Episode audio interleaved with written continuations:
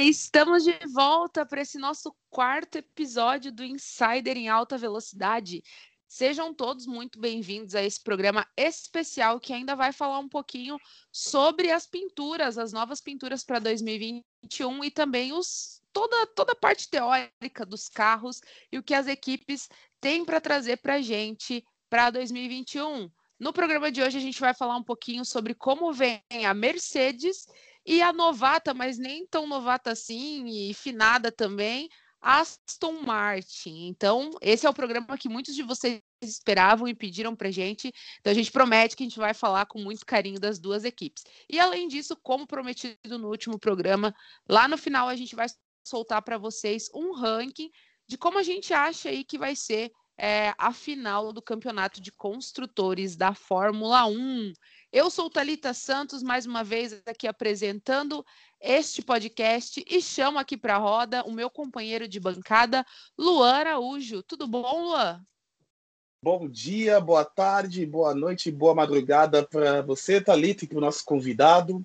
É, agora vamos falar das últimas duas equipes aí dessa, dessa temporada aí, já que a gente fez um, fez um apanhadão aí já de oito, agora vamos falar de mais duas das duas últimas. E também vamos dar também nosso, nossa opinião também sobre o que vai acontecer a partir da próxima sexta-feira, né? Que já vai começar já os primeiros treinos livres para o Grande Prêmio do Bahrein. Os motores vão aquecer e eu estou muito animado com isso porque a gente vai ter uma temporada completa e realmente muito boa. Rapaz, a gente tá super ansioso, a gente já não aguenta mais a nossa vida sem Fórmula 1. Volta logo Fórmula 1, pelo amor de Deus, que essa semana passe correndo. E assim como o Luan disse, hoje a gente tem um convidado super especial que vai participar desse programa com a gente. Nosso amigo amante de Fórmula 1, que gosta muito e sempre conversa com a gente aí nos bastidores sobre tudo que tá acontecendo, né? Sobre as fofoquinhas aí que a gente tem no paddock. Seja muito bem-vindo ao nosso ao seu primeiro programa com a gente, Matheus Prudente. Valeu, Thalita, valeu, Luan, pelo convite aqui. Muito obrigado por é, a gente conseguir levar nossas conversas assim de, de grupos de WhatsApp para esse podcast agora, né? Tô, também muito, muito animado para essa temporada, obviamente muito animado pela minha McLaren, com, agora com o Ricardo e com o Lando Norris lá. Então, é, muito animado para uma ótima temporada, que seja bem melhor do que o ano passado, que espero que dessa vez o Covid não tenha tanta influência na temporada, né? Ah, eu acredito que é o que todos nós esperamos, né? A gente é, sabe que o Covid ano passado deu uma bagunçada, né? Não só no calendário de corridas, mas também na disponibilidade, da, na disponibilidade de alguns pilotos, né? Que acabaram é, contraindo a doença e gerando aí algumas trocas de bancos, né? É, eu já queria começar esse programa perguntando para você, Matheus, o que, que você achou da temporada passada, do, da metodologia aí, né? Das, das corridas serem meio que sequenciadas, né? É, de dois, às vezes até três finais de semana seguido. O que, que você achou dessa dinâmica? E o que, que você achou é, também dessas trocas de banquinho aí que aconteceram entre os pilotos? Eu achei muito interessante é, a temporada passada, não pelo ponto de vista do, do calendário, obviamente, porque eu achei que ficou tudo muito muito rápido, né? Vamos dizer assim, mas era, mas era necessário pelo, pelo que aconteceu. A temporada atrasando por causa do, do Covid e tal.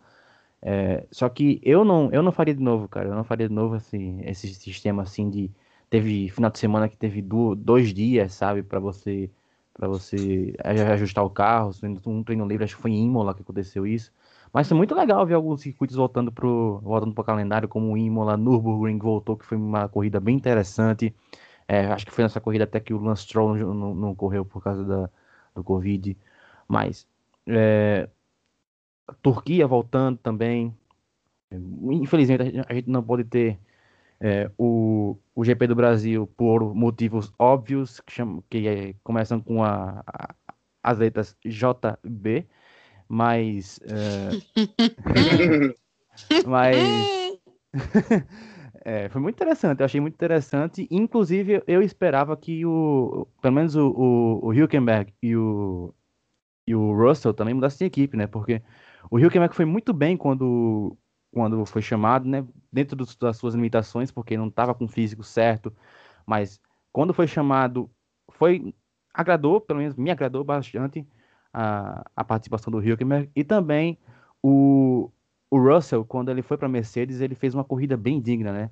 Se não fossem os problemas que a Mercedes teve naquele, naquele, naquele grande time de Sakir, não foi que foi aquela, aquela aquele traçado novo do Grande Prêmio do Bahrein, ele teria conquistado a vitória ou pelo menos um pódio. Então, eu acredito que o, a Mercedes, pelo menos, que a gente vai falar mais, é, mais a fundo daqui a pouco, ela não, não deveria ter mantido Bottas. É, e, e, eu também já, já tô achando que está na hora do, do Hamilton se aposentar, mas eu, eu acredito Vamos que... aproveitar para pistolar já, que, que esse programa é assim, já tem que começar pistolando, Sim. já jogando aqui na cara do Toto Wolff, ó, Toto Wolff, vamos trocar essa galera aí desse banquinho aí da Mercedes que tá, tá precisando, né, Não. né, Matheus? Quando você tem dois pilotos talentosos como, como ele tem, né, por exemplo, o Russell e o Esteban Ocon são pilotos dele, né, é, e eles, eles, os dois são muito talentosos, né, eu não sei se o, se o Russell é exatamente do, do Toto Wolff, mas o, o Esteban Ocon é, e o, o, o, George Russell, ele é um piloto da Mercedes, né? Da academia da Mercedes. Então são Sim. dois pilotos novos e muito talentosos, né? O Esteban Ocon, o que fizeram com ele lá na, na, na Force India Nova Racing Point foi uma coisa ridícula. Foi é... horrível, gente, horrível uhum. o que fizeram com ele lá. Acabou, e... acabou atrapalhando a própria carreira dele, né? Se você for olhar Sim. tudo isso que aconteceu. E eu Sim, também, eu também, também não. eu sou um né? crítico, eu... eu... sou um crítico muito grande do Sérgio Pérez, né?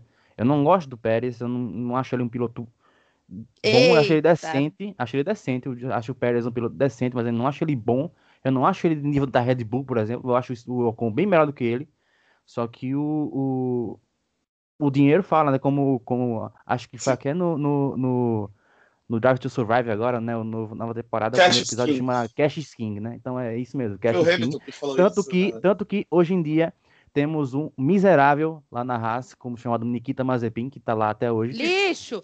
Lixo! Lixo! Falei aqui, ó, pistolei um monte no último programa e vou cantar essa bola todos os programas dessa temporada que eu vou encher o ouvido de você, tá, querido ouvinte? Me desculpe, mas é um lixo, tá? E assim, é, a partir de hoje vai ser Nikita Mazelixo. Dando a minha opinião sobre como a, esses novatos vão sair. Eu acredito que o Mick Schumacher é um ótimo piloto, mas eu também não gosto do Yuki Tsunoda e não gosto do Nikita Mazepin. É, eu, eu acho o Mick Schumacher um grande piloto. Só que eu, pelo menos, se eu, se eu fosse o, o, o diretor da Haas e não tivesse precisando de dinheiro, obviamente a pandemia para uma equipe menor foi muito pesada, como a, a, a Haas, e o Gene Haas já tinha perdido muito dinheiro pelas, pelas temporadas anteriores que foram ruins e também com aquele problema da Rich Energy lá em 2019. Só que, só que o, o, o Gene Haas perdeu muito dinheiro, né? Então precisava de dinheiro e achou no Nikita Mazepin, tanto que uma equipe americana hoje em dia é com uma pintura russa, né? Só que eu, se fosse, se não precisasse de dinheiro, eu teria contratado o Callum Aylott, que é o, o, o Exatamente, muito bom da, piloto. É uma joia. É uma joia esse menino. Até hoje, acho que muita gente que acompanha aí Fórmula 1, Fórmula 2 também, né, até como base para a Fórmula 1, se pergunta por que que esse menino ficou sem banco na Fórmula 1. Eu não entendo. Foi o porque eu acredito, mais... porque eu acredito que ele estava pronto para essa temporada fazer parte de todo de todo esse núcleo da Fórmula 1. Eu não é, achei tá. nem um pouco justo ele não ter conseguido um banco para esse ano, tá? Sim, ele tá certo. Ah, é, agora, né? O Mick Schumacher foi campeão ano passado, mas o que o Aylot pilotou no ano passado, ele deu show ano passado nas corridas da Fórmula 2. A gente sabe que as corridas da Fórmula 2 têm imprevisibilidade, né? Mas mesmo em todas elas ele deu show, velho. ele deu show em todas elas. Ele é que assim é dinheiro, né? E ele não conseguiu uma cadeira por causa disso. E assim, gente, eu vou falar para vocês, eu, eu, eu, eu, concordo com muitas coisas, Matheus, mas assim, eu gosto bastante do Yuki Tsunoda. Eu só acho que talvez ele não estivesse pronto para esse momento. Eu acho que eh, deveria ter, é, deveria ter havido uma troca e a gente talvez ter o, o, Ilha, o no lugar do Tsunoda na própria AlphaTauri, sabe? Eu acho que eles poderiam ter feito essa jogada e ter deixado para o próximo ano, mas quiseram adiantar e tal não sei, tô, eu tô nessa expectativa para ver como que vai ser esse ano aí é, esse piloto. Mas vamos, vamos começar aqui, vamos começar a nossa discussão, vamos começar o nosso programa. Mas antes de tudo, né? Já vou fazer aqui um jabazinho para dona Netflix, dona Netflix, que hoje a gente está gravando esse programa no dia 19 de março e hoje, pessoal, foi lançada a terceira temporada de Drive to Survive. Acho que assim, todo fã de Fórmula 1, todo mundo que acompanha a Fórmula 1 estava ansiosíssimo para ver essa terceira temporada, que vai falar um pouquinho sobre os bastidores da um pouquinho não, né? A temporada inteira vai falar sobre os bastidores da Fórmula 1 em 2020. E assim, tem muitos episódios icônicos, tem muitas cenas maravilhosas, muitos depoimentos, muita coisa legal que assim, eu não vou nem comentar, eu vou deixar para você, Olha... nosso ouvinte ir lá e assistir. E se você não acompanhou nenhuma até agora, você tem que acompanhar, é obrigatório. Não é não, Olha, o episódio, o episódio, o episódio da Ferrari tá edição de colecionador, velho. Tá lindo, né? Tá, li... tá maravilhoso. Gente. O que a gente gosta nesses, nesses especiais de esporte é exatamente o time que não ganha, né? Você quer saber por que o time não ganha e o da Ferrari tá muito bom. Mas aí a gente vai comentar isso depois aí mais pra frente em outros episódios. É, galera, vou, vou falar para vocês. A gente vai gravar aqui para vocês, não se desesperem, um programa só falando sobre essa terceira temporada, com spoilers, tá? Então a gente já fala, já vai lá e assiste a temporada completa, para você vir aqui só ouvir nossa opinião, né? E também depois, né, comentar com a gente aí nas redes sociais tudo que vocês acharam. E eu já deixo aqui estendido o convite para o Matheus. Matheus, ó, assiste lá, faz tua maratona, entendeu? E volta aqui para comentar com a gente tudo sobre a terceira temporada de Drive to Survive, beleza? Já combinado vambora, assim? Vambora, vambora. Eu, eu adoro Drive to Survive, eu adorei o episódio, eu acredito que foi quando, na segunda temporada, quando o, o Gunter, né, que é o o diretor da, da Haas chegou e chamou o Grosjean de idiota na cara dele. Foi maravilhoso aquele episódio. E é, todo respeito ao Grosjean por tudo que ele passou, mas é, realmente ele era bem ruinzinho. Inclusive quase matou o Alonso lá em 2012, né? Sim, verdade. Rapaz Olha, céu. e em 2012 ele era bom, velho. Ele conseguiu uns pódios ali em 2012, velho. Sim, sim. Ele mas conseguiu uns até... pódios. Se, se, a gente senta falar de, de pódio assim, né, cara, a gente pode o, o Maldonado ganhou a corrida, cara. Então. É, vamos... A última corrida da Williams, falando nisso. A última vitória da Williams. Maldonado ganhou, ganhou uma corrida. Foi uma coisa impressionante. Mas eu tô muito ansioso para ver. Não sei se vai ter nessa temporada, só vi um episódio ainda. Mas eu tô muito ansioso para ver a vitória do Gasly lá na. na... Ai, gente. Eu acabei de ver Gasly, esse episódio. Maravilhoso. Maravilhoso. Gasly. Pierre Gasly fez uma entrevista aqui para uma galera aqui do Brasil. Eu espero que logo a gente também possa te entrevistar, Pierre Gasly, se você estiver ouvindo ou não. Fica aqui nosso carinho. Pierre Gasly, lindo, maravilhoso. Quem é, quem é que Mas... você fala francês aí para falar com ele? Ah, é inglês, né? Porque assim, a única coisa que eu, eu... que eu sei falar em francês é je ne sais pas. É isso, é... né? Como Ce n'est pas de problème. Très bien. É isso aí que eu sei falar em francês sem mais nada, sem mais nada. É né? Pelo menos eu sei mandar um Pierre Gasly, GTM. É isso. Aí, ó. É isso aí. Já mandei aqui, já Fechou. mandei a letra e é isso. Começando então essa bagaça, vamos começar o nosso programa de hoje falando um pouco sobre a atual campeã, campeã de todas as campeãs, suprema, maravilhosa, dona Mercedes, que em 2020 finalizou a temporada com 573 pontos e levou aí o sétimo campeonato seguido de construtores. Porém, esse ano com menos alguns pontinhos assim do que na temporada anterior. Certo? A equipe da Mercedes, ela vem para 2021 com os mesmos pilotos de 2020, né? Vem aí com o Valtteri Bottas como segundo piloto, que também ficou em, na segunda colocação é, no ano passado, né? No campeonato de pilotos, e vem com o heptacampeão Lewis Hamilton, é, soberano, agora, assim, soberano. Agora Sir, so, né? Agora Sir Lewis Hamilton, não é? Sobrou na temporada mais uma vez né? Tanto que uma nem teve, nem precisou, né, estar tá presente para poder, né, ser campeão. É aquela coisa, né? O, o, homem, quando o homem quer trabalhar, o homem trabalha mesmo e ele tá de parabéns, né? Deu um sustinho aí na torcida, né? Demorou aí para assinar a renovação do contrato, mas assinou e vai correr esse ano pela Mercedes ainda, né? Aí não vai ser agora, Matheus, que a gente vai ver ele aposentando, mas talvez aí 2021 seja assim um temperinho aí de despedida, seja com um temperinho de despedida aí para os fãs do Lewis Hamilton. Vamos começar falando um pouquinho então sobre o carro da Mercedes, que foi apresentado no comecinho agora de março, mais especificadamente no dia 2. Luan, como que vem aí o W12, né, carro da Mercedes, que no final de semana passado, final de semana de testes, teve alguns probleminhas aí. Como é que vem o carro? O W12 vem com algumas atualizações, não vem com muitas diferenças em relação à temporada passada. É, vem com alterações principalmente na pintura, né? Ali com um branco ali por cima, ali, que não ficou muito bom, muito legal. É, algumas mudanças no arrasto, que talvez isso que tenha dado problemas na principalmente no, no, período de testes, mas eu acho que não é nada do, não é nada que vá atrapalhar muito o desempenho da equipe. Isso já aconteceu quando eles mudaram o arrasto em 2019 e depois eles tiveram até um começo difícil ali, mais ou menos, com a Ferrari disputando ali com eles, mas depois eles dispararam.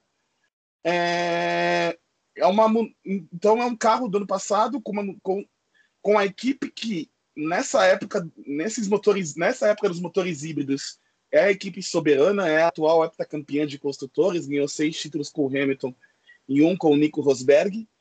É, então é por de 10 que a Mercedes vai ganhar esse ano e que possivelmente o Lewis Hamilton vai ganhar seu oitavo título para se tornar o maior campeão da história da Fórmula 1.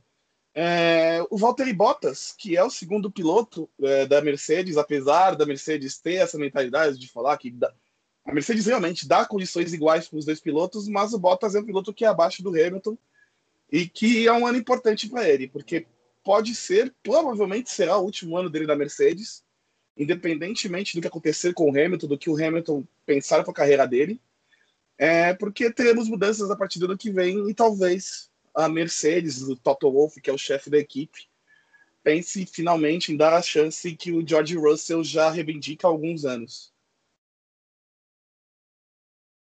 É, e aí, Matheus, diz pra gente agora o que que você acha desse comentário do Luan de que o Lewis Hamilton vai levar o oitavo campeonato. Você concorda com isso? E já aproveito para perguntar o que você achou do lançamento do carro, das atualizações, é, como que você recebe essa Mercedes 2021?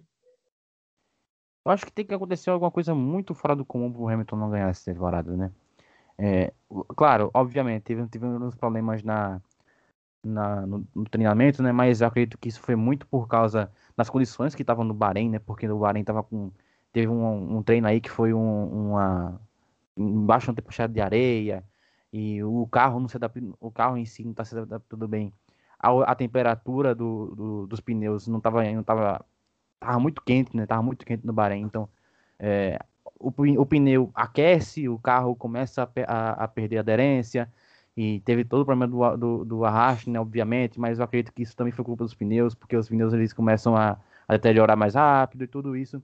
É, só que o W12 em si é um, um, carro muito parecido com o ano passado, né? Só que tem uma novidade que a gente, que a gente tem, que, tem que lembrar, que o comandante dos motores lá do, do da, da Mercedes, que era o Andy Crowell, ele saiu, né? Ele não tá, ele não, não, ele não tá mais no, com, com a Mercedes. E eu não lembro quem, quem é o nome, acho que era Thomas, acho que é o nome do cara, no primeiro nome. Só que o, o ele, ele agora é o novo comandante da, da de, de motores da Mercedes, né? E ele falou que mudou o desenho do motor para resolver os problemas do, do, do, ano passado. Não sei que problema ele está ele tá falando, mas ele falou que não estava com problema, então ele desenhou um novo motor. Se vai melhorar ou se vai piorar, tudo vai, vai depender agora, né? A gente vai ver agora. Só que muita gente falou da, da, da Mercedes no teste, que a Mercedes estava isso, a Mercedes estava aqui. Não acredito que isso, que isso seja nada, não. É um, uma equipe que está testando coisas novas, né? Como, é, eu... no, ano, como no ano passado eu... ele, eles trouxeram aquele, aquela novidade que eu até esqueci o nome agora, que eles puxam o volante e aí o, os pneus eles meio que se encolhem, né? É, eu acredito que essa temporada, essa temporada eles estão trazendo algumas novidades, só que eles estão testando, eles testaram, eles fizeram tudo, não deu certo, mas ou eles continuam nessa, nesse caminho e ajeitam uma parada, ou eles voltam pro, pro, pro, que estava antes. Se voltar pro que estava antes, perfeito. A única mudança, a única mudança grande mesmo foi, foi o cara dos motores, mas de resto é um carro que tem tudo para dominar de novo. Olha, eu vou concordar com, com os dois, né? Eu acho que a Mercedes vem assim para mais um ano como campeã de construtores, talvez aí é, com menos vantagem, mais apertado, né? Mais para o final da temporada, mas vem sim. Lewis Hamilton vem para o oitavo campeonato com toda certeza absoluta, porque por mais que a gente saiba que ele tem um baita carro, ele é um baita piloto. E acho que ano passado algumas corridas mostraram muito isso para gente. Ele tem muita força de vontade, indiferente e independente de qual posição que ele está. Ele cada vez mais mostra que ele tem vontade sim, que o objetivo dele é ser sim o primeiro colocado. Ele não está aqui para deixar ninguém passar na frente e é isso. Quem quiser aceitar que aceite, quem não quiser que não aceite e pronto e veja o cara brilhar. Não tem como. Sobre o Valtteri Bottas, é, qual que é a minha opinião? É, eu sou uma pessoa bastante crítica do, é, do Valtteri Bottas, porque assim, a gente, assim como o Luan comentou, eu acho que a Mercedes sim dá muita, é, muito espaço para os dois para que cada um consiga desenvolver o seu carro. Cada um, a Mercedes dá a base para os dois e cada um desenvolve as, é, junto com seus engenheiros e junto com a sua equipe individual o seu carro. Eu acho que não existe muito isso de, de piloto número um ou piloto número dois. Eu acho que existe talvez uma experiência maior do Hamilton e uma, uma equipe do Hamilton mais preparada para desenhar e desenvolver o carro melhor para ele e ele conseguir tirar sim o máximo que aquele carro pode dar a ele. Talvez seja isso que falta para o Bottas para que ele possa chegar num nível um pouco maior. Durante toda a temporada eu vi diversos é, detalhes que eu não tinha visto ainda no Bottas, que são questões de infantilidade talvez não seja essa palavra, mas eu quero usar dessa forma, porque eu acho que vocês vão concordar comigo, que teve diversos fatos de erros grotescos e bobos que o, que o Valtteri Bottas fez em momentos em que ele estava com a prova praticamente na mão ou com uma estratégia de, de prova incrível para que ele chegasse não só, é, não só em segundo, terceiro, mas talvez até como primeiro colocado melhor do que o próprio Hamilton. Quantas vezes esse cara pegou pole position e não conseguiu engrenar, gente? Então, eu acho que assim, ou a, a, a Mercedes muda a estratégia com o Bottas, ou a gente tem outros pilotos que estão sedentos vindo aí que vão passar ele tranquilamente. A gente sabe que o Verstappen tem a, a Red Bull inteirinha aos pés dele para fazer ele chegar como, como o melhor do campeonato. É, a gente sabe também que a McLaren está investindo muito em cima é, do Daniel Ricardo e que espera sim dele um bom resultado e ele é sim um bom piloto para ter um desempenho muito melhor do que o Valtteri Bottas. Então tá na hora do Bottas abrir o olho dele se ele quiser continuar na Fórmula 1 para 2022, porque hoje eu não vejo espaço para o Bottas em outra equipe. Eu não vejo. Não sei se vocês veem, mas eu não vejo. Eu acho que nenhuma equipe botaria a mão no fogo para ter o Bottas como piloto, seja como primeiro ou como segundo piloto. Talvez eu possa estar errada, mas eu não vejo. O que, que vocês acham sobre isso? É, eu acho que ele ainda tem espaço sim no grid ainda. Ele, o Bottas é um piloto rápido, é um piloto muito rápido, é um piloto muito eficiente. É, e eu acho que a Mercedes escolheu ele é, em a partir de 2017 exatamente pelo que aconteceu antes, né? Com o Hamilton e o Rosberg, que eram dois pilotos.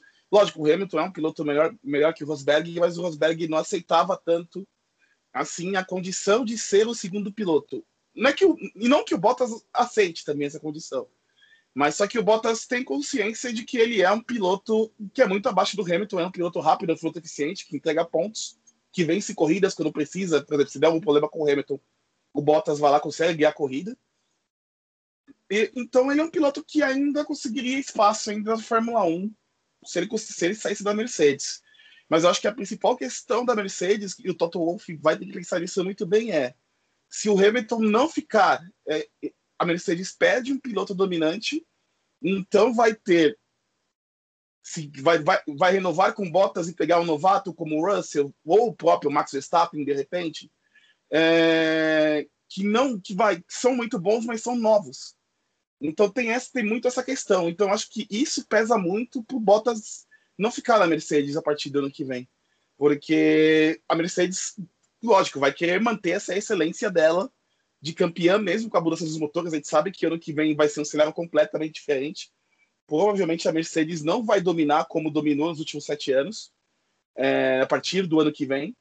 Mas a Mercedes chegou no nível de excelência como equipe que eu acho que talvez esse fato do Hamilton talvez não ficar, talvez isso atrapalhe mais o Bottas a ficar na equipe também.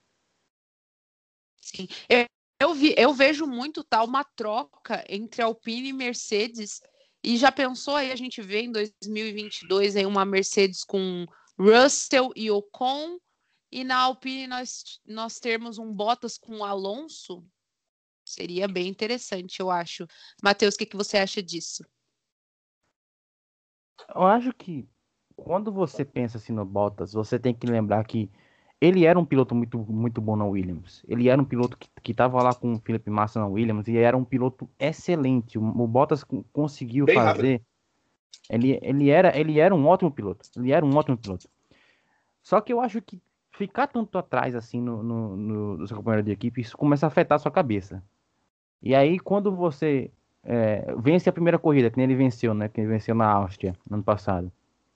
E aí, depois, depois disso aí, você começa a ficar toda hora atrás do seu companheiro de equipe. Acho que o psicológico dele não aguenta, né? É, foi ladeira quando... abaixo, né? Depois da Áustria, foi ladeira abaixo. Quando chegou, no, quando chegou naquele, naquele Grande Prêmio do Saki, que ele levou aquela ultrapassagem maravilhosa do George Russell, que ali foi Ai, uma técnica, uma técnica maravilhosa. O Russell é um piloto muito técnico, cara. E tal, eu, eu acredito que ele é mais técnico do que o Hamilton até.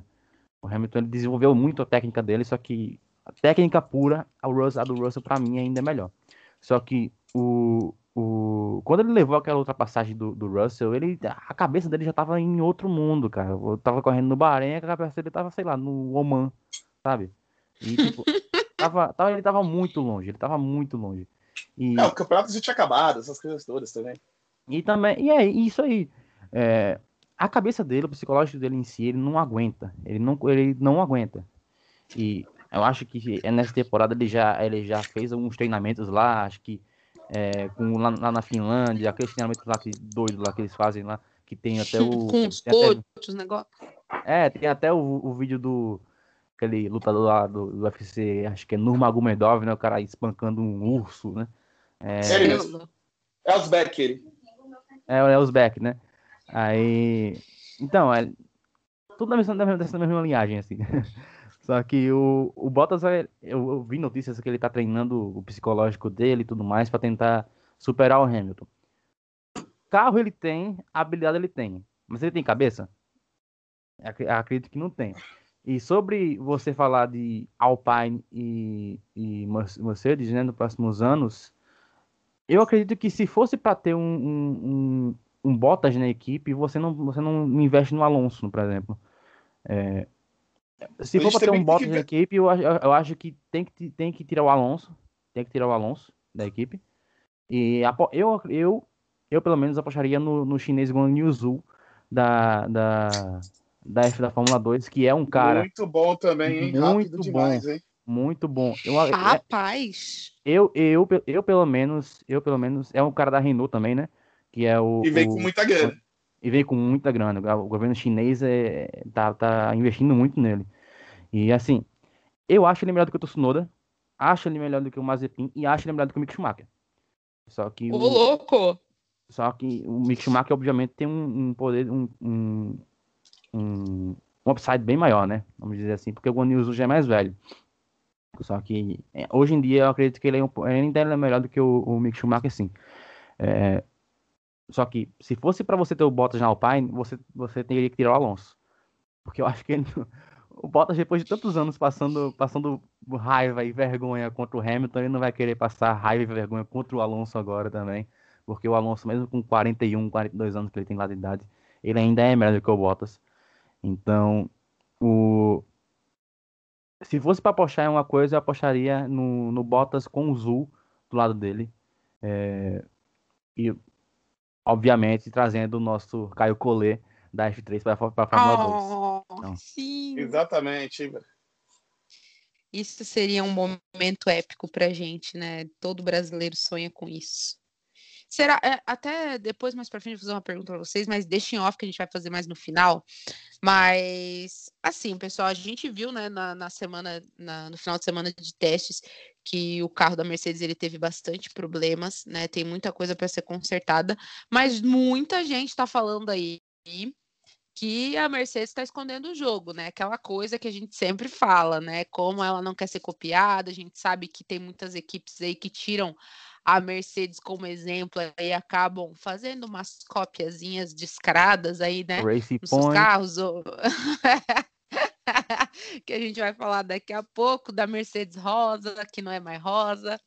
Mas muita gente falando que a Mercedes é, acabou escondendo o jogo com a intenção realmente de apresentar o carro novo somente na primeira corrida da temporada. O que vocês acham sobre essa teoria? Eh, acabou se chamando né, de teoria da conspiração, é até engraçado, mas sobre essa teoria da conspiração. Eu, particularmente, acho que eu faria sim esse tipo de, de jogada, porque, cara, né, eu desenvolvi uma coisa totalmente para minha equipe e tudo mais, é, então eu não quero que ninguém copie né? E a gente sabe que a Mercedes era mais esperada, então se fez aí de gaiato, ficou caladinha, deu umas rodadinhas ali com, com, o Lewis Hamilton, fez umas atuações, uma coisa assim bem Carla Dias e agora volta aí para a primeira corrida de forma completa. Vocês acham que isso é possível ou isso é só bobagem da oposição aí? Ah, eu acho que isso já aconteceu já nos últimos, vai, 2018 e 2019 principalmente, né, que os testes foram um pouco mais mais problemáticos ali para a Mercedes, aí quando chegou na primeira prova do ano, a Mercedes dominou o final, primeiro final de semana e, e dominou depois o restante do campeonato. É, mas uma questão boa que o Mati falou é a questão do clima do Bahrein mesmo, né? O clima do Bahrein atrapalhou muito a Mercedes nos primeiros testes e talvez atrapalhe muito na sexta-feira. Então, eu acho que a sexta-feira desse, desse primeiro GP vai ser muito importante essa, essas duas horas aí para as equipes, principalmente a Mercedes, que é a mais forte, é entenderem mesmo como é a pista, né? É, com os pilotos com mais tempo de pista e tudo mais. Então, acho que a Mercedes é o carro mais forte do grid, principalmente por causa das, das mudanças aí de regulamento que não foram muitas, quase nenhuma. Então é bem capaz que a gente vai ver a Mercedes na frente aí nesse primeiro fim de semana.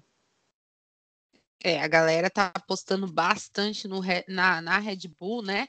Do, do subestimado aí pelo, pelo Matt Checo Pérez, né? E seu parceiro de equipe Max Verstappen. A galera tá apostando realmente na Red Bull, mas eu acho que, para mim, assim, a Mercedes vai dominar de ponta a ponta. É, talvez aí com alguns percalços, realmente a gente tem outras equipes que estão vindo legais aí para a temporada, mas é isso aí. Sobre a pintura do carro, que eu não comentei, quase que eu ia esquecendo, gente. A pintura do carro da Mercedes tá bonita, tá bonita. De frente, de frente ela tá coisa mais linda, tá impecável, mas quando eu vi aquele fundo do carro com aquela parte branca meio prata ali. Achei que não não combinou, não combinou. Gente, não ornou, achei que ficou cafona, tá, dona Mercedes? Acho que se tivesse investido talvez num layout todo preto, com verde, com detalhes vermelhos ali da Inels, então talvez ficaria melhor. Você gostou da pintura, Matheus? Sobre a pintura do carro da Mercedes, eu acredito que eles não surpreenderam, né? Não me surpreendeu. Para muita gente foi uma surpresa eles terem mantido o preto, só que a pintura do carro em si, é, do ano passado, foi muito bonita. Foi, foi muito bonita. O Bottas até reclamou, né, que eu, eu tava muito quente com o macacão e tudo mais, só que é, o, o carro em si, o carro preto, ficou muito bonito, né? Os carros, quando, quando eles ficam assim, com uma cor mais escura, eu, eu tendo a gostar mais, né? É, tirando, obviamente, a minha McLaren, que tem a pintura mais a clara mais bonita do mundo. Só que. e o carro preto. E o carro preto ficou horroroso, né? Aquele carro do Alonso 2016 é horroroso. Ainda bem que voltaram pro laranja. É...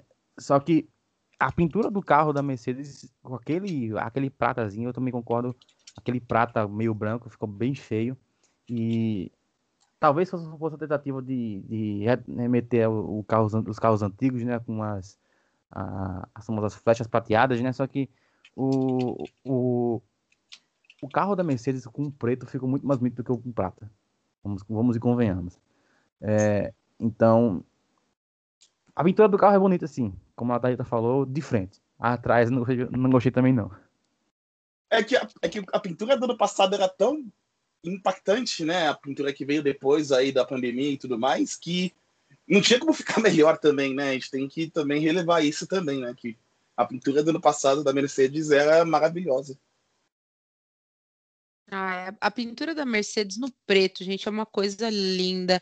Ver esses pilotos com aquele macacão preto é uma coisa icônica para mim. Eu acho muito bonito, é muito emocionante. Cara, dá, dá um poder, sabe? Sabe ver aquele carro da, da Mercedes estacionando no primeiro lugar, assim, pretão. Gente, é, é, é uma coisa assim que para mim é, é fora do contexto. Eu sou torcedora da, Mar da McLaren, eu sou muito fã da McLaren. A pintura da McLaren é impecável naquele laranja azul, é linda, linda, linda, linda. Mas sim, gente, eu sou apaixonada por todo esse contexto black da Mercedes, é um negócio chique, babado, mas o carro desse ano não deu para mim, tá? Não deu para mim, achei meio cafona. Espero aí que as pinturas especiais que rolam aí durante o ano possam melhorar o carro. Certo? Pessoal, então fechamos aqui né, o nosso bate-papo sobre Mercedes. A gente fala, falou bastante até da Mercedes. Vamos passar para a nossa próxima pauta, que é falar da Aston Martin.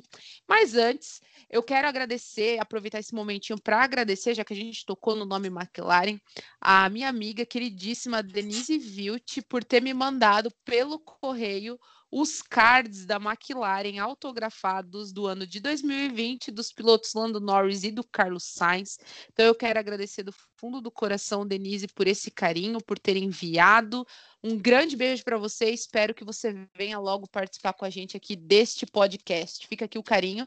E para vocês que não viram os cards do ano passado, eu vou postar lá nas redes sociais para vocês a fotinha aí do, dos cards dos pilotos do ano passado com a assinatura. A gente também ganhou no passado, né, Luan? Os cards também Exatamente, da Mercedes. Ganhamos. ganhamos. A dona Mercedes é muito queridíssima, mandou pra gente pelo correio, tá? Porque a gente tá muito do chique, né? Então recebemos aí da Royal Mail, os cards também da Mercedes autografados. Muito obrigado, dona Mercedes. Certo? E vamos falar então da Aston Martin. Eu não recebi nada, eu não recebi nada. Você não, recebi você nada. não recebeu como assim você não recebeu? Já não temos que providenciar. Vamos, vamos providenciar isso aí para mandar um. Dona Mercedes, vamos mandar uns cardzinhos aí para o nosso colega Matheus. Né? Não custa nada para a senhora, a senhora tem tantos milhões. Toto Wolff, agora o senhor tem 33%. Vamos mandar um pouquinho mais de card aí para o pessoal, né? Para o Brasil. A gente está precisando, a gente está querendo muito. Seguindo, vamos falando então da Aston Martin, a nossa finada Racing Point, que para mim sempre será Force India, não é verdade? Mas a equipe, que foi quarto colocado no ano passado, com 195 pontos, que surpreendeu muita gente pelo seu desempenho, mas tem muita gente, né, principalmente a galera aí dos hates, né, que chama a dona Aston Martin de Mercedes rosa, ou agora atualmente uma Mercedes verde, ou para muitos, né, mais queridos, também o Watermelon Sugar Car, né? Watermelon Sugar Car né? Então vamos ver aí como é que vem a Aston Martin para esse ano. Ano passado a equipe contava aí é, com a dupla Lance Stroll e eu esqueci o outro piloto. Checo Pérez. Gente, gente, fugiu o nome do Checo Pérez. Dono, aqui, já me deu, o, dono da me deu um surto.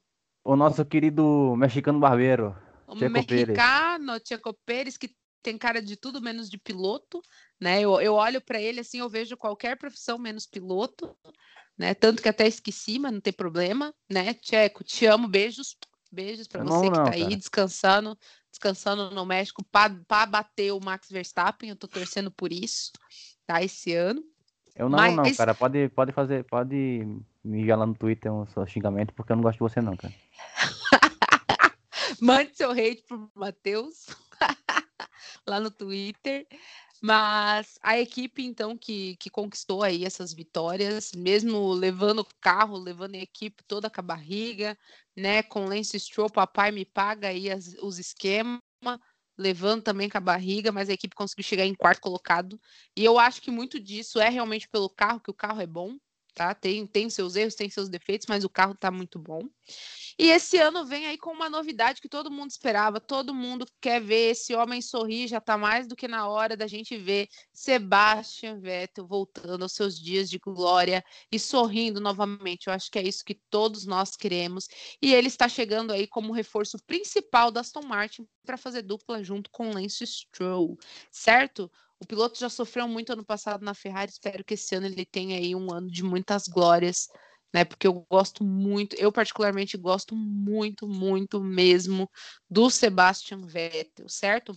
A Aston Martin vem não só com o dinheiro do seu Stroll, mas vem também esse ano com uma parceria nova, que é com a Cognizant, e fez com que a equipe mudasse e alterasse o seu nome para ficar aí completo como Aston Martin Cognizant Fórmula 1 Sim, certo? A equipe vem aí com um investimento pesado, principalmente na parte de tecnologia e estatística. Senhor Luan, que, que é sempre estudioso dos carros, como que Aston Martin vem aí com seu primeiro carro, lindíssimo, belíssimo na pintura, mas como que vem aí o, o carro em si? Vem bom ou não vem bom?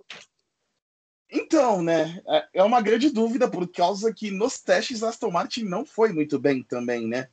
É, ficou ali entre sétimo oitavo lugar, um pouco atrás da fila, mas também teve os mesmos problemas que a Mercedes, e talvez isso explique, né?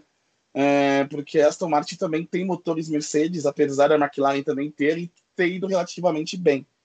É, é um carro muito parecido, um pouco, um pouco parecido com o da, com o da Racing Point no passado, é, principalmente no duto de freios e tudo mais, que foi o que chamou, né?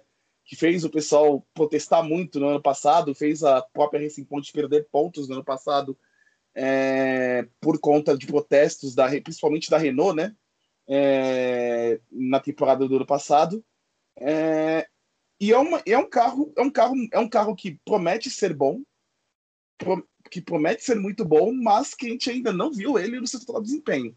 Eu não acho que o desempenho da Aston Martin nos testes seja o desempenho real deles. Mas é uma equipe que vai lutar sim pela, por esse terceiro lugar aí no Mundial de Construtores. É, eu não acho que seja o favorito por esse terceiro lugar, mas hoje tem um piloto que tá com, tá com vida nova, né? É, o Sebastian Vettel, depois de anos ali na Ferrari, principalmente, principalmente é, a metade final do penúltimo ano e esse último ano, é, ele não estava mais ornando ali com a Ferrari e, apesar de ser um piloto bem querido do paddock, ser bem, ser bem querido mesmo nas equipes onde ele trabalhou, ele já não estava se sentindo valorizado ali. É, até até nova... eu vou aproveitar esse gancho, Lua, para contar um spoilerzinho aí de Drive to Survive, porque teve um trechinho lá, um, uma frase específica que o Vettel falou e que apareceu na série assim, com muito foco, e que eu, eu ri demais naquele momento, assim, bati palma pro seu Vettel, que ele falou a seguinte frase: Eu tô indo embora no que vem, então eu posso falar o que eu quiser. Né, é Exatamente. Gente, nesse momento eu falei, Vettel. Deus te abençoa. Exatamente. E o Vettel, ele, é hoje ele é esse piloto, né? É um piloto com vida nova. E a gente sabe, né? É um piloto tetracampeão do mundo, é, com muito talento, impressionante. E é, talvez hoje a gente tem a volta do Fernando Alonso, né? Que é um piloto com muita história. Mas talvez hoje é um piloto que só é o único piloto hoje comparável ao Lewis Hamilton em talento, em velocidade e tudo mais. E com vida nova, ele pode fazer muita coisa por essa equipe. Ele pode levar essa equipe a pular um nível, um nível maior. Então, é, o, Sebastian Vettel é a grande novidade, né? O Lance Stroll, a gente zoa, a gente brinca muito, né? Pelo fato do papai dele dar o dinheiro lá para a equipe botar ele para correr mas a gente sabe que é um piloto também que tem certo talento, é um piloto rápido, é um piloto que já fez alguns pódios, já fez pole position e também pode conquistar seus pontinhos. É, é uma equipe que eu posso, que eu acho que vai se dar bem, vai se dar bem esse ano e vai conseguir até resultados melhores. É que no ano passado, quando conseguiu sua primeira vitória como como Racing Point. Vou aproveitar já o adendo para pedir pro pro Matheus. Matheus, você gosta de Sebastian Vettel? O que, que você espera do Sebastian Vettel aí na Aston Martin? Olha, o, o Vettel é um piloto muito habilidoso, cara. Eu acredito que o, o psicológico dele na, na Ferrari foi muito, muito danificado, né? Porque um, ele era um, um, piloto na Red Bull, ele era um piloto feliz, ele era um piloto que corria bem, ele tinha um companheiro que era muito bom é, com ele, que era o Marco Webber. É, só que quando ele foi para a Ferrari, ele viu uma realidade totalmente diferente, né? Porque apesar de, da Red Bull também representar um país que é a Áustria, né? É, e a Áustria, todos os Países Baixos lá também são, são Red Bull, né? Ah, ainda mais com, com o, o Verstappen agora. Só que quando ele chegou na Ferrari, ele viu que a pressão era muito diferente, cara. A pressão da Ferrari é uma coisa que não é todo mundo que aguenta. E aí a, o psicológico dele foi, foi deteriorando. É, até no passado que ele simplesmente surtou. O Vettel simplesmente surtou ano passado. Não estava conseguindo andar bem no carro. E acredito que isso não foi. O carro era ruim, obviamente, mas o Leclerc ele teve desempenhos muito bons no, no carro porque ele estava com mais cabeça para aquilo e, e, o mas o Vettel não estava conseguindo, não estava conseguindo. E eu espero que nessa, nesse, nesse novo carro da Aston Martin agora com com esse com esse toda esse, essa pompa de, de tutor que ele está agora do, do, do Lance Stroll, é, espero que ele que ele volte sim a ter alegrias, porque acho que ele é um piloto muito bom, só que estava com a cabeça bem ruim. É, sobre o carro da Aston Martin, né? Acredito que com a pandemia no, no, tudo que aconteceu, eles perderam muito investimento, né? Eles perderam muito do, do, do dinheiro que tinha. O, Lauren, o Lawrence Stroll mesmo falou que é, o dinheiro que ele tinha no passado, no começo do ano passado, não é igual ao do, do, do, desse ano. E o carro, o carro de hoje em dia, eu acredito que vai ser muito melhor na, nas corridas de mais travadas, né? É, Mônaco, Mônaco. Ele vai ser muito, Mônaco ele vai ser muito bom. É, acredito que Singapura ele vai ser muito bom. A própria Austrália ele vai ser muito bom, porque é um, um, um, apesar de ser um circuito mais rápido, ele é um circuito muito travado, com muita, muito difícil de fazer ultrapassagem. É, mas eles estão confiando muito no motor que eles têm, que é o melhor motor da, da, da Fórmula 1 hoje em dia, é, para ganhar nas retas, né? Só que como o carro esse ano é mais investido no chassi, acredito que eles não eles estão com um carro mais pesadão, vamos dizer assim, no começo, no começo da temporada. E acredito que se o motor deles não conseguir carregar, eles vão acabar sofrendo em corridas como Monza, eles vão acabar sofrendo é, na, na França, em, outros, em, outros, em outras corridas muito rápidas, né? Então, Acho que, acho que é um carro muito preparado para subir de nível, mais com o Vettel agora e com o Lance Stroll, que é um piloto que eu não gostava quando ele chegou na Fórmula 1, mas ele está começando a demonstrar uma evolução. Na temporada passada ele me surpreendeu muito com, com o jeito que ele estava pilotando, porque quando você via ele na, na Williams, por exemplo, no começo da carreira, você via um piloto que ele era muito grosso. Ele atacava muito a zebra, ele virava muito, muito bruscamente o volante, ele não tinha o controle de pneu que ele tem hoje em dia. E quando você vê no ano passado, é um piloto com uma direção muito mais suave. O, o, o Lance Stroll ainda não está não tá lá, mas ele é um, um, piloto com uma direção muito mais suave. Se você for comparar a direção dele com a do Nicolas Latifi, por exemplo, que é um, para mim é o, piloto, o pior piloto da, da, da, do grid hoje em dia, é, é uma coisa totalmente diferente. E quando você vê o Latifi, você fala, não, o Stroll é assim. E, o e hoje em dia o Stroll é um piloto, pelo menos bom, no grid hoje em dia. É, eu vou ter que concordar com você, porque assim, ó, eu vejo muita evolução sim no jeito de pilotar do Lance Stroll. Ele ainda precisa crescer muito, ele precisa aprender muito, e foi uma sacada de gênio trazer o Sebastian Vettel para fazer dupla com ele, porque eu sei que o Sebastian Vettel ele tem muito essa personalidade de, de ser parceiro, sabe? Se o parceiro de equipe dele quiser andar junto com ele, quiser aprender, ele não vai se negar a ensinar tá? E o cara tem uma experiência danada e pode trazer sim a gana que falta para o Lance Stroll querer ser aquele piloto número um, vamos dizer assim. Mas ele está no caminho certo, tá? Eu acho que ele está aos poucos se desvencilhando daquela fama de ser o cara que está na Fórmula 1 só por causa do dinheiro do pai. É, para uma pessoa que realmente quer pilotar, quer aquilo para si, né? Eu, eu acho que ele está ele tá melhorando sim a cada, a cada temporada e no ano passado já mostrou para a gente sim uma evolução. Algumas falhas ele teve sim, outras falhas o carro falhou com ele, que ele poderia ter ido com certeza muito melhor. A gente também teve algumas falhas é, da equipe, então, tipo assim, é, eu, eu acho que num conjunto total, assim, numa, num saldo total de, de, de todas as coisas, ele realmente está mostrando muita evolução e eu espero muito dessa dupla na Aston Martin.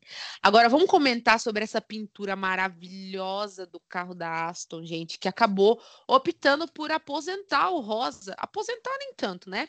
Mas deixou de lado a sua cor principal rosa, né? Para começar a trabalhar com o verde, que é, o, que é a cor realmente, né, é, oficial aí da Aston Martin, né? Um verde em tonalidade um pouco mais escuro, com bastante tom cintilante, né? Com uma faixa de rosa, né? Nos pequenos detalhes. E, cara, eu, eu achei assim a pintura extremamente simples, mas deu nome. Entregou. A dona Aston Martin entregou com a pintura desse carro. Esse carro tá lindo, tá impecável. O dia que eles lançaram o carro que eu, eu, eu fui assistir ao vivo, eu assisti ao vivo em casa, eu liguei no YouTube lá o dia da apresentação, e, gente, o momento em que eles mostraram o carro, eu fiquei chocada, ainda fora que ainda teve, né, durante toda a transmissão, ainda recadinho até de Tom Brady, não é? Pro Sebastian Vettel, amiguíssimo do Sebastian Vettel, fiquei chocada com isso até agora. Mas. Como que... do Kansas City Chiefs, eu, eu tô chorando com esse comentário aí. Você viu eu torço isso? Time, eu torço pro time que mais apanha do Tom, mais apanha do Tom Brady na história, então eu me abstenho também. Um pouco, mas realmente. É uma coisa, eu, foi uma coisa legal. Eu fiquei chocada, eu, achei cho eu fiquei chocada, tá? Mas a gente sabe aí por. É, até por temporadas anteriores que o Tom Brady realmente é bastante fã de Fórmula 1 e acompanha assim, sempre tá lá em Mônaco, né, fervendo com o povo. É uma coisa que é, que é absurda. Mas, Lua, o que, que você achou dessa pintura Watermelon Sugar Car? É uma pintura clássica, né? É, a, é, é, em primeiro lugar, é muito legal a marca Aston Martin voltar, né? Ela já disputa, lógico, campeonatos como a da, da, da, da DTM, entre outros campeonatos. A, a, Aston Martin disputa, mas é muito legal ver a Aston Martin voltar para a Fórmula 1, coisa que não, não participava desde o começo ali da década de 60, né? É, e com uma pintura clássica, uma pintura lindíssima, aquele verde bem, bem, bem, bem mesmo característico da marca, né, da Aston Martin. É, e então, é, se o papai Stroll, né, o, o Lawrence Stroll comprou a marca, ele falou, vou comprar a marca e vou fazer é, que essa marca apareça de uma forma bem forte mesmo na Fórmula 1. E eu achei uma pintura belíssima, uma das mais bonitas dos últimos tempos, e o próprio kit, né, do próprio kit, né, de como é que chama aqui em São Paulo, né? É o kit de, de uniforme mesmo, uniforme, camisa, macacão e tudo Ai, mais é belíssimo. É belíssimo. Todos, todos os lookinhos, todos os lookinhos maravilhosos, impecáveis. Eu gostaria de todos, mas também, dona Aston Martin, a senhora não facilita no preço, né? Vamos estar tá respeitando aqui os fãs do Brasil. Cara, libra esterlina tá tipo 8 reais. É muito caro, é muito caro, muito caro. Mas é o nosso tá tudo JB, muito lindo, tá tudo muito nosso lindo. JB fazendo, fazendo história aí, ó. Nossa libra esterlina com 7 pontos. É, é, eu, eu, moro, tô, até hoje, tô até hoje esperando o dólar a 1,50, hein? Tô esperando até hoje. É, eu também gostaria, hein, velho. Mas é que, ó, por exemplo, eu moro em São Paulo, que é um lugar onde tem os famosos bailes funks aqui, que a gente chama de é, é, é, paddock de Fórmula 1, porque tem um pessoal que usa um, uns macacão da Ferrari, uns macacão da Red Bull, tem uns que usa até guarda-sol, aí fica ali em cima. E eu acho que esse da Martin... Mercedes Tommy. Exatamente. Mercedes é Tommy. Que o pessoal fala, a camisa da Mercedes é a camisa da Tommy, a, a blusa da Ferrari é a blusa da Santander, que é um dos patrocinadores da Ferrari. Peita, e por aí vai. Peita. Isso, a peita da Santander. É, a peita então, da acho Santander. Que eu acho que aqui em São Paulo vai aparecer aí nos, depois da pandemia, né? Quando tudo isso passar, nos próximos bares funks aí vai aparecer uns guarda-sóis e uns e umas camisas da Aston Martin aí, porque realmente está muito bonito. Tá lindo, hein? Tá maravilhoso. O que, que você achou dessa pintura, Matheus? Eu achei impecável. Não tem nem palavras. Sobre esse negócio assim de, de peito da Santander, eu tenho até uma história legal sobre isso. É, eu sou torcedor, tipo, fanático do Manchester United, né? Todo mundo sabe disso. E eu, eu uso mesmo a camisa do United do ano passado, né? Que eu acho maravilhosa, que tem aquela estampa chamativa da Chevrolet, né? Quando eu cheguei no, na casa do amigo meu, meu amigo meu olhou pra minha cara e fez: Por que você tá com a camisa vermelha da Chevrolet? Eu falei: Não, não é da Chevrolet. Tem um escudo do time aqui no cantinho, ó, mas aqui é o patrocinador do time. É... aqui, é... Sobre a pintura da Aston Martin, é... eu, eu, quando, eu, quando eu olhei o carro, tirando os detalhes assim que são diferentes, eu lembrei muito do carro da Jaguar, né? Aquele carro que eu, eu, acho, eu acho que o Trulli correu naquele, naquele carro, se eu não me engano. É de Irvine. É, o Irvine, né, cara? O, o, outros caras assim. E eu lembrei muito daquele carro da Jaguar, né? Porque eu lembro quando ele corria aqui no Brasil, o carro da Jaguar, que era aquele verdão pesado, com aquele solzinho maravilhoso do verão de São Paulo, que você você via, né, como, como o, o carro se destaca, né? Espero que quando você, uhum. quando, quando a gente vê é, em, em, a primeira corrida vai ser à noite, né? Que vai ser no Bahrein. É, então acho que com, com, a, com, a, luz mais escura ele não consegue, ele não consiga se destacar tanto. Agora no sol, cara, aquele carro vai se destacar, vai brilhar de uma maneira que vai ser maravilhoso, né? A pintura da Aston Martin, os pilotos, o, o, o, o macacão e tudo mais, inclusive é, eu acho que o Rosa não foi, foi aposentado da, agora da Aston Martin, entre aspas, porque acho que era da, da, da BWT, né? É, a patrocinadora. É, a patrocinadora da WT que foi para Williams agora, né? Que a gente esperava aquele carro com aquela mistura maravilhosa de rosa com, com azul da Williams, mas veio um, uma réplica da Sauber do Felipe Nasser. Não porque... veio. Entregaram para nós o quê? Ah, um não. aplicativo qualquer de estatística, uma coisa ridícula. O, o, o carro da, da Williams esse ano me lembrou o carro do Felipe Nasser quando ele estava na, na, na, na Sauber, lá para 2014, por aí aquele carro que era tipo da, do, da, do Banco do Brasil, né, basicamente, todo o Banco do Brasil ainda era, ainda era mais forte, é, ele, ele era um carro basicamente igual ao da Williams. E a Williams parece que fez aquele carro no, no, no Photoscape, né? Então, o, não, não rolou, né? não rolou a mistura maravilhosa de, de azul marinho com, com rosa, né? Que a gente esperava com a BWT lá na Williams. Rosas de, Azul e marinho e rosa são as cores da Rosas de Ouro, que é uma escola de samba muito forte aqui em São Paulo. Mas continue. tem, tem que puxar um jabazinho, né? Tem que puxar um jabazinho. Só que sim, sim. a Aston Martin em si é, é, como o Luan falou, uma equipe clássica que é muito bom ter, ter eles retornando da Fórmula 1, ainda mais com, esse, com essa pintura assim que ainda bem que o verde voltou para a Fórmula 1 depois da Lotus, né, lá com, com o Trulli, com o Kobayashi, com toda aquela galera lá. É, então, ainda bem que voltou o verde para a Fórmula 1. E já aproveitando a, de, a, a deixa do Luan para a parte de samba, pessoal, de carnaval, prepara aí que a mangueira tá chegando, hein? A mangueira vai passar, entendeu? E quem não gostou, agora vai ter que gostar, porque a dona Aston Martin veio e entregou. Parabéns, Exatamente. Ó. Palmas, palmas, impecável essa pintureira. Tudo que a gente esperava e mais um pouco ainda. Certo, galera? E agora, neste programa, a gente vai ter que se comprometer, não é mesmo? A gente, né, vem aqui da nossa opinião, já se compromete bastante, mas a gente vai se comprometer mais um pouquinho.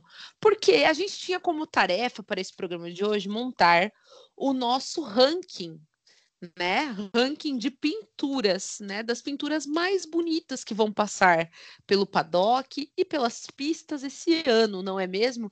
E eu vou pedir, então, vou, vou dar essa oportunidade primeiro para o nosso convidado começar, não é mesmo? Nosso convidado Matheus, por gentileza, diga para nós aí o seu ranking das melhores pinturas. Quais são as pinturas que você gostou mais e por quê? E quais que você gostou menos e por quê? Olha, é, eu vou, vou fazer um top 3 de cada um, e o resto vai estar no meio. Tá as, bom. pinturas, as pinturas que eu, que eu mais gostei, obviamente, da Aston Martin, que foi uma, uma pintura maravilhosa da Aston Martin, aquele, aquele verdão. Só que eu tenho que, eu tenho que tirar o chapéu para a pintura da Alpine. A pintura da Alpine foi uma. Aquele, aquelas cores francesas, né, que já são cores maravilhosas e chamativas, né, que é o vermelho e o, o azul, que obviamente relembram o meu estado, Alagoas. É, aquela mistura da, da, daquelas cores francesas com aquele azul marinho maravilhoso. Não sei se é azul marinho, desculpa aí quem for especialista em cor, mas eu conheço como azul marinho. E o, o aquele vermelhão foi uma pintura que me agradou muito. É, o terceiro das, das, das, pinturas que eu mais gostei, obviamente, tem que ser a minha McLaren, com o seu laranja azul clássico, que é, a McLaren, mais uma vez, arrasando com o carro. As pinturas que eu menos gostei, eu vou começar pela, pelo nosso americano russo Haas, que eu detestei aquele, aquela, toda aquela, chama, aquela chamativa de, de russo naquele, naquele, naquele carro, obviamente tem os seus, os seus uh, a, a, sua política ali, né? Porque acho que é uma, uma maneira do governo Putin tentar se, tentar se, se, se firmar também na, na Fórmula 1. E, e como a gente gosto... fala, e, como eu acho que comentei no, no, último episódio, eu acho que vai ser a única coisa que vai ter as cores da bandeira russa em uma competição esportiva pelos próximos dois anos, né? É, Porque e tem assim. A, tem a punição da UADA e até o próprio Nikita Mazepin realmente não vai poder correr sob a bandeira russa nessa temporada por causa dessa punição que a UADA tem. E assim, eu, eu, eu mesmo, eu mesmo não, não gosto quando você traz tipo, tudo bem você fazer você fazer uma, uma homenagem como a Alpine fez, né? A Alpine fez uma homenagem maravilhosa com as cores francesas e tudo mais.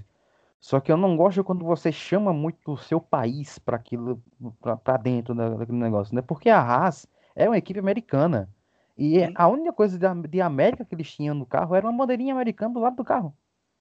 E olha que o, os Estados Unidos hoje em dia talvez seja o país mais patriota do mundo, né? E assim, acho que foi muita forçação de barra você colocar aquela bandeira russa no, no, no, no carro. E eu não, como um, um, cara que é, não gosta assim desse, desse, desse cunho político, é, em, se for assim para países que são ditaduras, vamos dizer assim, que, que o, o, Putin já é uma, uma, um tipo de ditadura. Eu não, não gosto quando você influencia, ainda mais se, se fosse qualquer, qualquer país assim, tipo a Turquia e tudo mais. Mas a Rússia foi uma forçação muito, muita forçação de barra você colocar aquele carro daquele, daquele jeito e a pintura ficou horrorosa. A Williams, nossa, nossa cópia da Sauber do, do, do Felipe Nasser, como eu falei. Não gostei, acho que o carro ficou muito mal, mal desenhado o carro da Williams. O, do, o, não sei porque eles tiraram o carro com o carro daquele branco maravilhoso que era o branco da Williams. Meio gelo, né? É, cara. Então, gelo não é cor, né? Vamos dizer assim. mas... É off-white. mas ó, é, eu, eu, gostei, eu não gostei da, da pintura da Williams porque ficou muito mal desenhado. Se fosse, se, tudo bem a escolha de cores e tudo mais, mas eles têm que mesclar mais um pouquinho, parece que fica muito, muito mal separado, sabe? Assim, o amarelo com o azul. É, e eu, eu prefiro que eles retornem com a pintura antiga da, do branco lá, o gelo, que nem o Luan gosta de chamar. E a terceira pintura, assim, que eu não gostei. Eu poderia estar Mercedes, mas a Mercedes tinha aquele carro pretão maravilhoso que eu não, não, não não, não ouso criticar, apesar de todos os seus problemas com a parte de trás do carro. Então, vai ser meio polêmico que eu vou falar aqui, mas o terceiro carro que eu não, que eu não gostei da pintura foi a Ferrari. Ah! ah. Acho que está na lista de todo mundo como um dos três três piores, assim, porque é, quase que você xerocou, assim, o meu ranking, porque, gente, a Ferrari, pelo amor de Deus, é quase um emoji de vômito ali, desenhado em cima, ali naquela partinha verde, sabe? É um negócio escroto. É, não tem outra palavra, assim, que... que... Que só que eu acho, só que eu acho que eles não vão poder apresentar aquela, aquela coisinha verde, né? Porque se eu não me engano. Parece um vômito. Aquele, aquele, negócio, aquele negócio é de, é de cigarro, né? É de marca de é cigarro. É da Marlboro é da Marlboro, da Miss Winner, que é a dona da Marlboro, que é a patrocinadora da Ferrari desde Forever. Lá, né, com o role. Eu acho, eu acho que eles, eu acho que eles não vão poder apresentar aquilo, porque é proibido, né? Propaganda, é, propaganda tá. de, de, de, É que como eles não podem colocar mais a marca da Marlboro, né? Eles aí colocam hum, aquilo. Né, aquilo. Né, e, e, e, e assim, a Thalita lembrou daquele carro do ano passado da Mugello. E é, e é um Gente, carro, e é, e é, uma pintura, e é uma pintura clássica também, porque a Ferrari linda, dos anos 90. Impe... Não. É que remete para os anos 90. Pintura. Que não, não era uma época nem muito vitoriosa da Ferrari, mas o carro era muito bonito. Gente, Exatamente. se vocês prestarem atenção bem no carro desse ano, eles até tentaram fazer alguma coisa assim. Se você olhar o fundo, né, o fundo do carro, a bunda do carro, Ele tá todo naquela tonalidade daquele carro. Por quê?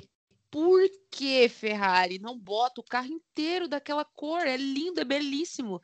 Seria ousado, seria diferenciado, seria. Hum, ah, eu não sei nem dizer para vocês. Eu tô decepcionado com a Ferrari. Eu tô full pistola. Não, sim, é, realmente. Mas, mas é, acho que eles eles querem, não querem perder a identidade do carro, né? Mas eu acho que eles perderam a identidade da Ferrari quando eles fizeram aquela vergonha no passado.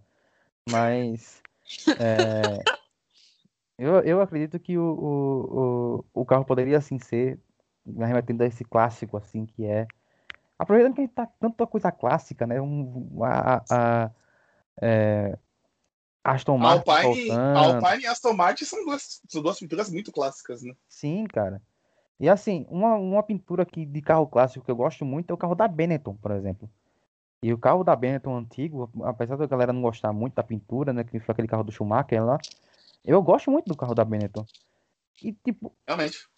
E tipo, eles ousam naquele carro, né? Por que a Ferrari pode, não pode usar? É uma coisa que eu nunca vou entender, não. É absurdo. Lua, rápido e rasteiro aí. Melhores pinturas para você. Para mim, as três primeiras Aston Martin, Alpine e eu gostei muito da McLaren, mas eu colocaria em terceira a Alpha Tauri, que eu gostei muito daquele azul meio marinho deles ali, é, de pinturas ali. Eu gostei muito do terceiro do carro da Alpha Tauri. Um carro bem, bem simples, bem bonito e bem, bem impactante mesmo. Eles aumentaram o pior do azul ali e eu gostei muito. E das três últimas, acho que não tem como sair muito, né? A Haas, por todos os motivos. A Williams, e eu acho que não é nem culpa da equipe, eu acho, tem que, tem que frisar isso, a Williams está sempre patrocinada do Master. É, então, a Williams não tem nem o que colocar ali para pintura, então coloca o azul e branco, que é o característico mesmo da equipe, mas a equipe também não tem mais os donos que tinham antes. E a Ferrari, nossa senhora, como eu falei, parece um vômito aquilo, né? É, acho que a marca de cigarros lá foi lá, vomitou o verde lá e ficou lá e, e já foi, já atrapalhou num carro que já, pelo menos esteticamente, né? Talvez nos motores seja melhor, mas esteticamente ficou bem feio o carro da Ferrari, um dos mais feios da equipe italiana nos últimos anos. Eu vou começar ao contrário o meu ranking aqui. Vou primeiro falar dos piores, né? Então, para mim, os piores. Ferrari, nunca vou te perdoar. Eu, eu, nunca vou perdoar a senhora por fazer isso com o Mick Schumacher, tá? Colocar na, naquelas roupas, naquelas cores, naquele carro. Eu não vou perdoar a senhora e é por isso que eu vou te dar o último lugar e também porque o seu carro ficou com a pintura um lixo. Um lixo, ficou ridículo, ficou horrível, tá? Não ficou legal. Não foi a melhor forma de, de recepcionar o nosso diamante Carlos Sainz, tá? A, a, a gente tá decepcionado com a senhora tá? A gente tá decepcionado mesmo. A Haas, né? Segunda pior, porque não tem nem o que a gente comentar, né? O carro tá feio. Não, não vou falar que ah, as cores da, da, bandeira da Rússia. Não, não é porque a bandeira da Rússia é feia, é porque não combinou, não tem nada a ver com a identidade da equipe que vem há anos aí, como eu disse no último episódio, né? Vem há anos trabalhando com preto, com dourado, com prata, com vermelho, eu acredito, preto eu acredito branco. que o Gene Haas, o Gene Haas nesse momento tá chorando na cama. Não, e é bem assim, a, a Haas é uma assim, equipe eu... tradicional é, nos Estados Unidos, né? Uma equipe que corre na, na Indy, na NASCAR, e corre com preto, né? E aí, no principal, é, na principal vitrine da equipe, que é a Fórmula 1, aí corre com aquilo, né? Aí complica Gente, eu, eu juro para vocês, eu, eu, esperava muito, muito mesmo que a Haas voltasse esse ano com um carro lindíssimo que eles tinham em 2019, que é aquele preto com dourado impecável. Eu achava linda aquela pintura linda, sabe? Com aqueles detalhes, tudo. era muito bonito, muito bonito mesmo. E vocês fizeram esta cagada, né, de trazer este carro feio para pista e ainda para glorificar de pé um lixo que é esse Mazepin. Não vou nem falar mais porque olha, já já pistolei muito. Ai, até cansa a minha beleza. E o terceiro pior, eu nem vou não vou falar da Williams não, tá, gente? O meu terceiro pior vai ser a dona Red Bull sua preguiçosa. Porque para mim nem pintura não teve que não teve estreia nenhuma, tanto que vocês nem divulgaram data de estreia, né? Vocês só botaram lá, ó, esse aqui é o carro, uma foto para vocês.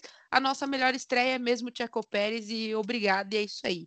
vergonha, né? Preguiça, preguiça, preguiça. Ou a senhora quer economizar em uniforme e essas coisas e não tá contando aqui. Pra fazer de energético, né? Eu acho, hum, eu acho, é. que, eu acho que a, a Red Bull tá perdendo uma chance de ouro de introduzir um laranjão no, no, no, no, no carro.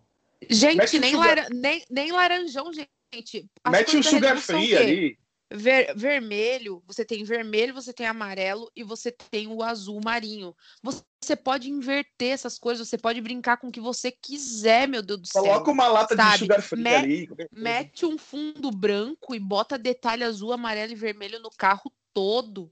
Sabe? Outra coisa, brinca com isso. Outra coisa, porque eles não podem, porque eles não podem recuperar a, por exemplo, a Toro Rosso antiga, eu acho que tinha aquele prata da, da lata da Red Bull mesmo. Gente, maravilhoso, aquele azul assim, é, qual... assim, caneta mesmo, azul bique com prata. Com qual Vettel ganhou a corrida, sabe?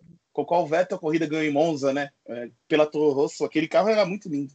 Lindo impecável, sabe? Então, assim, ó, preguiçosa, dona Red Bull. Vou botar você em terceira pior. A Williams tá pior? Tá, tá pior, porque eu, eu gosto, eu gosto dessa pintura da Red Bull, mas só pela preguiça eu vou botar você em terceira pior. E as melhores pinturas, para mim, primeiro lugar, não tem como não dar o primeiro lugar para Aston Martin. Lindo, lindo, lindo, lindo. Maravilhoso. Segundo lugar, eu vou ser clubista mesmo, tá? Vou dar pra McLaren tá lindo os detalhes do carro. Ai, é, só aquele detalhezinho de arco-íris, aquela coisa azul, laranja, coisa. Ai, gente, ai, me emociona. É lindo o carro, maravilhoso. Tá? E em terceiro lugar, eu poderia colocar a Alpine, mas eu vou colocar também a AlphaTauri. Vou bater palma para a AlphaTauri, porque assim, o carro tá chique, sabe? Acho que nem é, é não é simples, ele é chique, sabe? Ele ele esbanja elegância o carro. E a apresentação também eu achei que foi maravilhosa. Souberam vender muito bem essa pintura invertida do azul marinho para o branco. E agora eu vou ter que fazer uma menção honrosa, tá?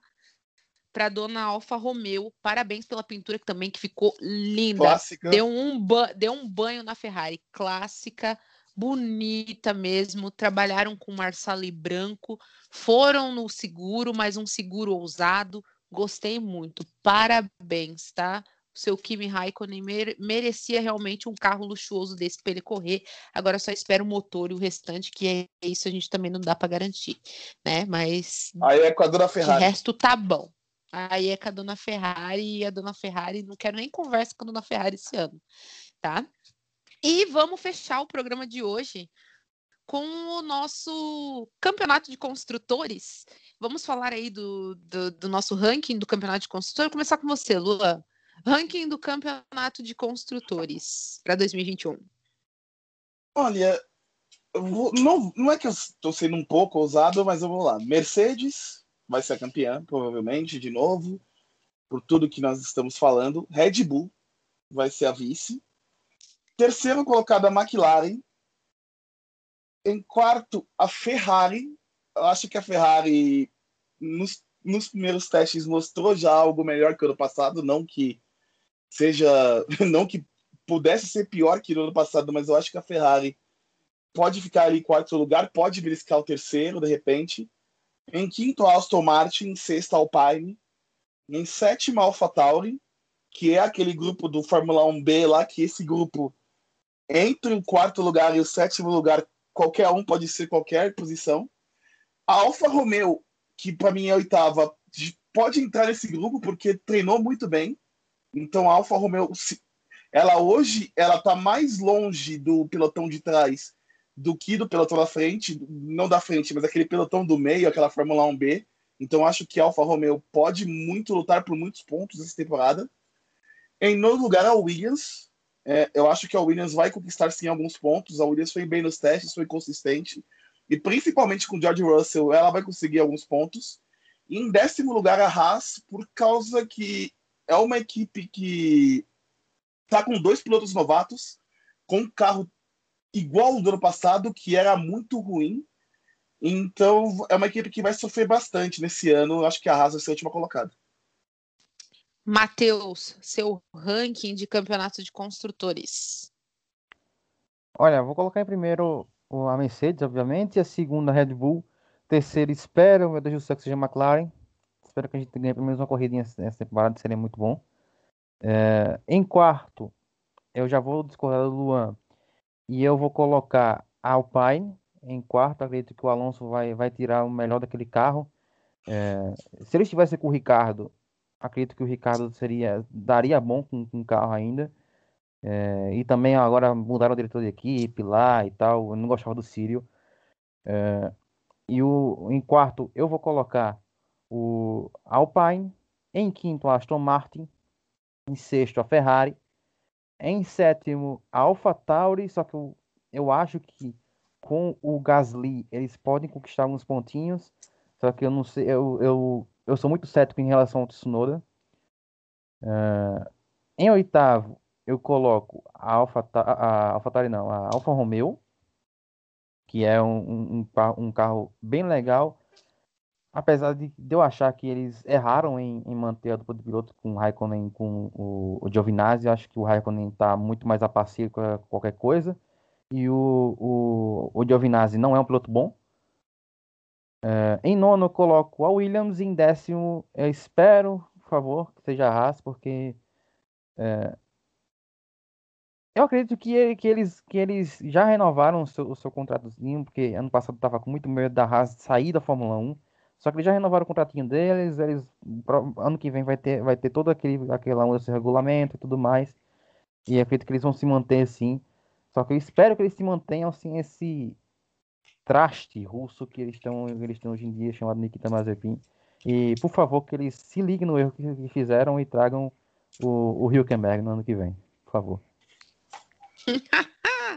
Vamos lá, meu ranking. Primeira, número um, Mercedes, claro, não tem como. Vão ter que engolir mais uma vez a Mercedes campeã? Sim. Segundo lugar, Red Bull. Terceiro lugar, McLaren. E essa eu vou cravar, hein? McLaren em terceiro esse ano, se Deus quiser, quem sabe segundo. Se cuida aí, Red Bull. Um abraço.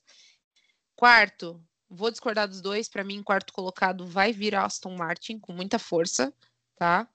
É, em quinto, vou usar, coloquei a Alpha Tauri em quinto. Eu acho que a equipe vem muito forte. Pierre Gasly está bem motivado. Yuki, Tsunoda mostrou nos testes um bom desenvolvimento, então eu estou muito otimista. É, em sexto, Ferrari. Sétimo, Alpine. Oitavo, Alfa Romeo. Nono, Williams. E em décimo, lá onde deve ficar, e talvez até fora da, da Fórmula 1, a dona Hazepin. E é isso que eu tenho para dizer para vocês. Esse é o meu ranking. Bem ousado o meu ranking, né? Diga-se de passagem. Mas eu acredito que a gente vai ter muita surpresa nessa galera do Centrão aí. Tudo, tudo, tudo, tudo pode acontecer. Vai ser uma loucura, vai ser briga. É, essa, essa briga do, do meio do pelotão hoje é a coisa mais legal da Fórmula 1. Eu acho que é a coisa mais legal da Fórmula 1 há uns três anos, três, quatro anos, mais ou menos.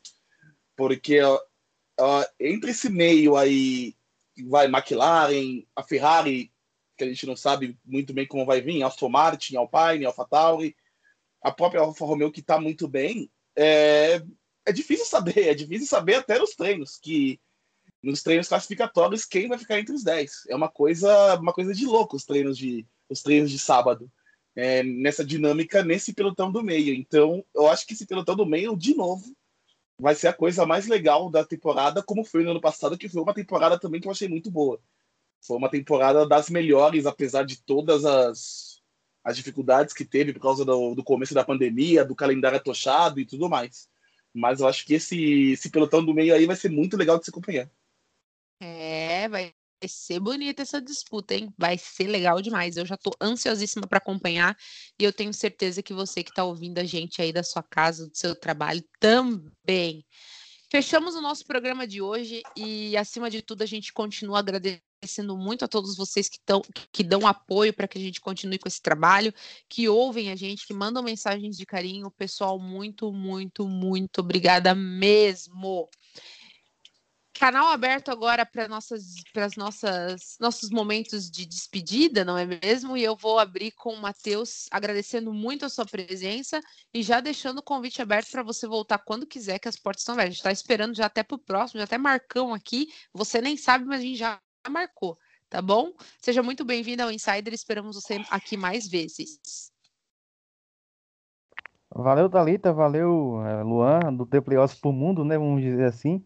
É, Vamos, vamos embora, vamos embora. Eu tenho muito interesse em falar sobre Fórmula 1. É um, um, um assunto que eu, eu acho que eu entendo e eu nunca tive a oportunidade de, de aproveitar ele, né? Então, é, eu espero que a gente, a gente tenha muitos mais episódios com, com isso aqui, eu criticando o Checo Pérez e tudo mais, porque eu não gosto do Checo Pérez. Mas, é, se, na, no ano passado ele, ele, já teve algumas corridas que calaram minha boca, né? Mas esse ano eu espero que é, ele tenha mais algumas, porque eu espero que alguém tenha a, a vontade de desbancar a Mercedes. Mas vamos embora, vamos embora sim. E espero que a gente volte. Então, muito obrigado a todo mundo que ouviu aí e valeu.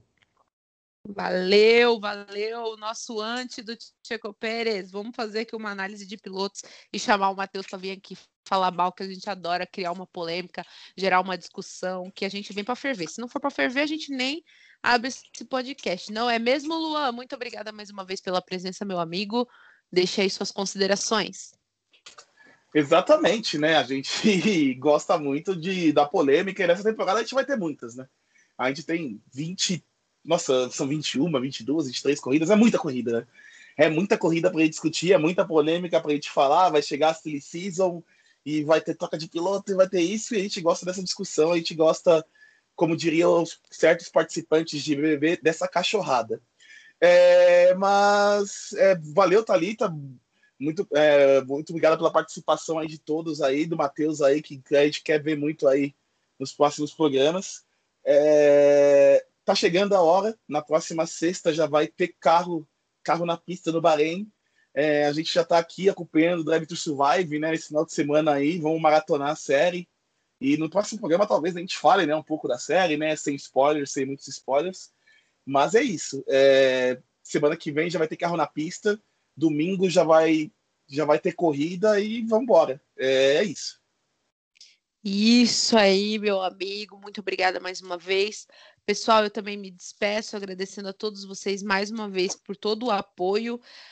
Como o Luan disse, tá chegando a hora, tá chegando a hora, o coração já tá acelerado e a gente tá com gana realmente para essa temporada começar, porque a gente tá louco para ver o que vai acontecer. E essa primeira corrida já vai ser muito especial para a gente ver aí, tirar essas dúvidas que até hoje a gente levantou no programa. Muito obrigada a todos vocês, continuem nos acompanhando nas redes sociais, a gente vai deixar o link para vocês aqui na descrição do podcast de todas as redes sociais oficiais do Insider Fórmula 1 e também dos nossos participantes de hoje, é, eu, Thalita, Luan, também Matheus. Nos sigam lá, mandem aí as suas dicas, coisas que vocês gostariam de comentar com a gente. É, também mandem seu feedback do que vocês estão gostando, do que vocês também não estão gostando, que é muito, muito, muito importante para gente. Gente, beijo, valeu, até a próxima. Tchau!